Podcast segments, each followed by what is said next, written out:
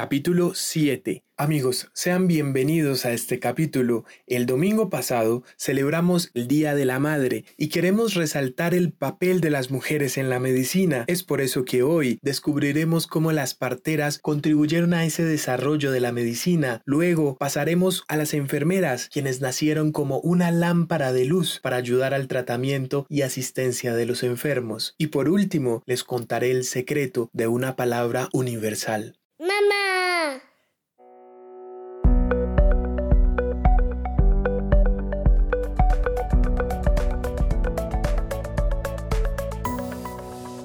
Vamos a empezar esta interesante historia por las matronas, las comadronas y las mujeres en general que han acompañado nacimientos desde que el mundo es mundo. Y es que ante la necesidad de médicos especialistas en las labores del parto, surge la figura de la comadrona o partera. Por ejemplo, en el antiguo Egipto, Hacia el año 1600 a.C.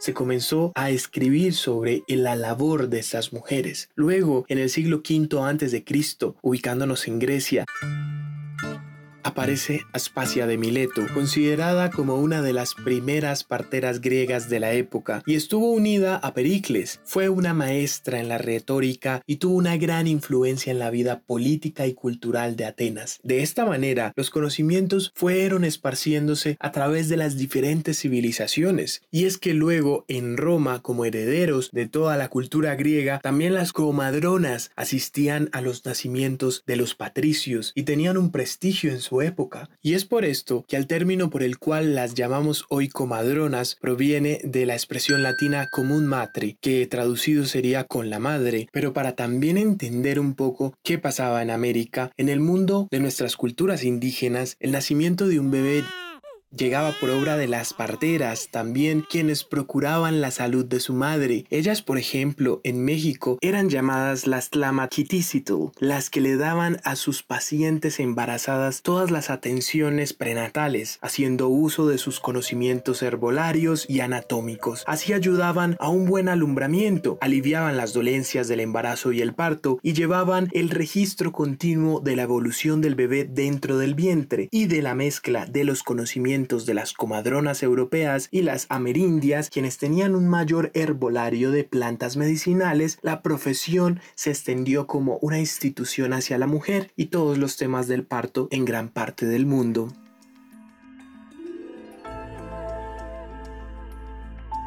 Hasta bien entrado el siglo XVII fue exclusivamente un trabajo de mujeres, donde los hombres tenían prohibido por ley, por religión o por cultura tener relaciones con los partos, las menstruaciones y en general otros aspectos íntimos de lo femenino. Tampoco había una formación regulada, era más bien un saber empírico transmitido de madres a hijas o de mujeres a otras mujeres sin base científica ni afán investigador. No fue hasta la introducción del obstetra varón en el mundo de la partería se dio el gran salto del oficio de la ciencia. Esto se debe fundamentalmente a la prohibición del acceso de las mujeres a la universidad y a las ciencias, algo que de alguna manera afectó totalmente el papel y el rol de las mujeres dentro de la medicina. Y ya pasando al siglo XVIII, en Inglaterra, la mayoría de los bebés eran todavía traídos al mundo por una matrona, pero a comienzos del siguiente siglo, en el XIX, la mayoría de esos niños eran traídos al mundo por cirujanos, se ha escrito una gran cantidad de estudios que tratan este cambio histórico que se dio en la revolución industrial sobre el nacimiento y la explosión demográfica que tuvo Europa en esa época. Los científicos sociales alemanes como Gunnar Heischon y Otto Steigert han postulado una teoría por la que la profesión de matronas se convirtió en objeto de persecución y represión por parte de las autoridades públicas y es que debido a que las matronas no poseían únicamente el conocimiento y la habilidad de asistir a los nacimientos, sino que también se encargaban de aconsejar a las mujeres y al aborto cuando no era viable el embarazo. De acuerdo con esa teoría, el Estado moderno persiguió a las matronas como brujas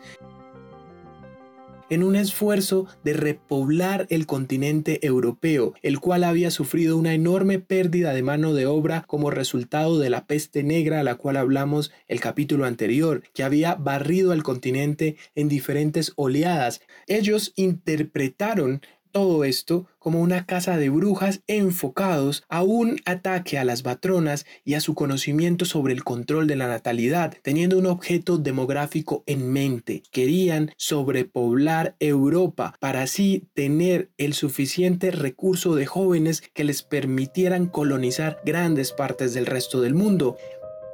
Pero ya en la actualidad, la ciencia le da un aval a las matronas por medio de la obstetricia, que es la ciencia de la salud y la profesión que se encarga del embarazo, el parto y el puerperio, incluyendo la atención del recién nacido, además de la salud sexual y reproductiva de la mujer a lo largo de toda su vida. Por ejemplo, en China, la falta de matronas puede resultar en una falta de pruebas previas que le digan a las mujeres cómo deben de tener diferentes hábitos para su embarazo y que de esa manera puedan corregir las posturas del bebé y eviten a futuro complicaciones a la hora del parto y también cesáreas innecesarias. Y de esta manera amigos, las matronas son un legado muy importante. Su rol es brindar asistencia a las madres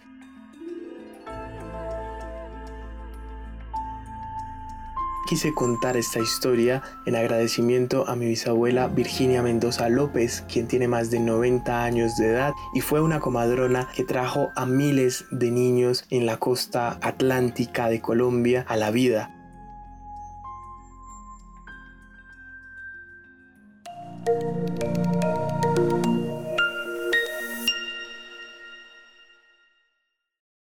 Las enfermeras. La palabra enfermería deriva del latín infirmus, que vendría a ser algo así como la relación entre las personas que no están tan fuertes. Se podría decir que la enfermería es tan antigua como la humanidad, ya que las personas siempre han necesitado del cuidado de la enfermería cuando estos lo han requerido. Y es que precisamente es una labor de alivianar el dolor humano y de poder ayudar a curar. Y se cree que la figura de las enfermeras apareció durante la Edad Media. Las enfermeras eran en su mayor parte mujeres sin formación que ayudaban a traer niños al mundo o eran nodrizas. Por otro lado, el cuidado de enfermos estaba muy asociado a las monjas con más formación y con un voto religioso que les pedía cuidar de los más débiles. Pero fue por los años de 1800 cuando una mujer haría la revolución en el cuidado de los demás. Estamos hablando de Florence Nightingale, la dama de la lámpara que salvó muchas vidas, también con sus cuidados, pero con la ayuda de las matemáticas. A lo largo de los años, las guerras han aumentado la necesidad de enfermeras y ellas han tenido una gran influencia en la evolución de la enfermería. Por ejemplo, Florence Nightingale es ampliamente considerada como la madre de estas, y es que ella, durante la guerra de Crimea, consigue llegar allí con un grupo de enfermeras que se trasladan al frente para poner en práctica sus conocimientos. Cuando llega al frente en Crimea, se da cuenta de que los hospitales en esos hospitales que había habían sido hechos para los soldados estaban muy mal de higiene y muy inadecuados en lo que provocaba muchas infecciones, es decir, se dio cuenta que morían más soldados por las infecciones que por las heridas de guerra. Florence, llevando una lámpara y atendiendo a sus pacientes durante las noches cuando ningún oficial hacía ronda, ayudó también a apalear ese dolor de todos los soldados. Y en el hospital en donde estaba el escuadrón de mujeres fue donde menos muertos hubo debido a que ella tuvo la precaución de la higiene que por esas épocas no era tan tenido en cuenta. Luego Florence comenzó a hacer todos estos procesos estadísticos para luego llevarlos a Londres una vez la guerra hubiese finalizado. Y todo lo que hizo Florence fue el primer paso para la auténtica profesionalización de la enfermería y en 1861 ya las enfermeras empezaron a usar uniformes, Hoy en día la enfermería es ampliamente reconocida en el mundo y le damos sus gracias no solo a las mujeres, también a los hombres que la componen, pero inicialmente a muchas de las mujeres que empezaron con esta labor de ayudar a aliviar el dolor humano.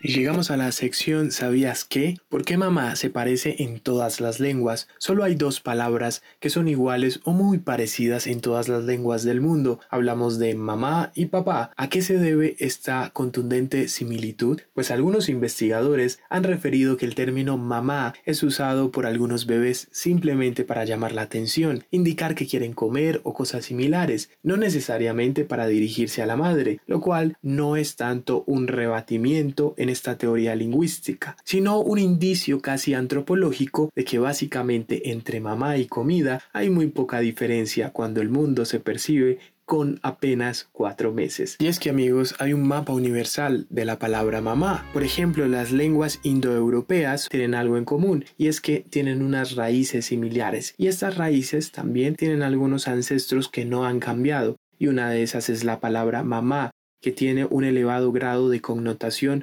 manteniéndose casi inalterable en todas estas lenguas. Por ejemplo, en español, obvio, es mamá, en alemán es muta, en aragonés es mai, bretón es mam, búlgaro es manca, checo es matka, en eslovaco es matka, en francés es mom, en gallego es mai, en inglés es mon, mama, mother, en italiano es mama, en latín mama, en portugués ma, en rumano mama y en ruso mamá. Y según esta lingüística, la sílaba ma inicial como a las anteriores provienen del mismo protoindoeuropeo, sánscrito meter. Pero también hay otras partes del mundo. Por ejemplo, los conquistadores españoles que llegaron al Perú quedaron sorprendidos al escuchar la palabra mamá cuando los hijos incas se dirigían a sus progenitoras y que la Pachamama era la diosa holística matriarcal del imperio quechua, así como entre los súbditos aymaras y las etnias amazónicas vecinas.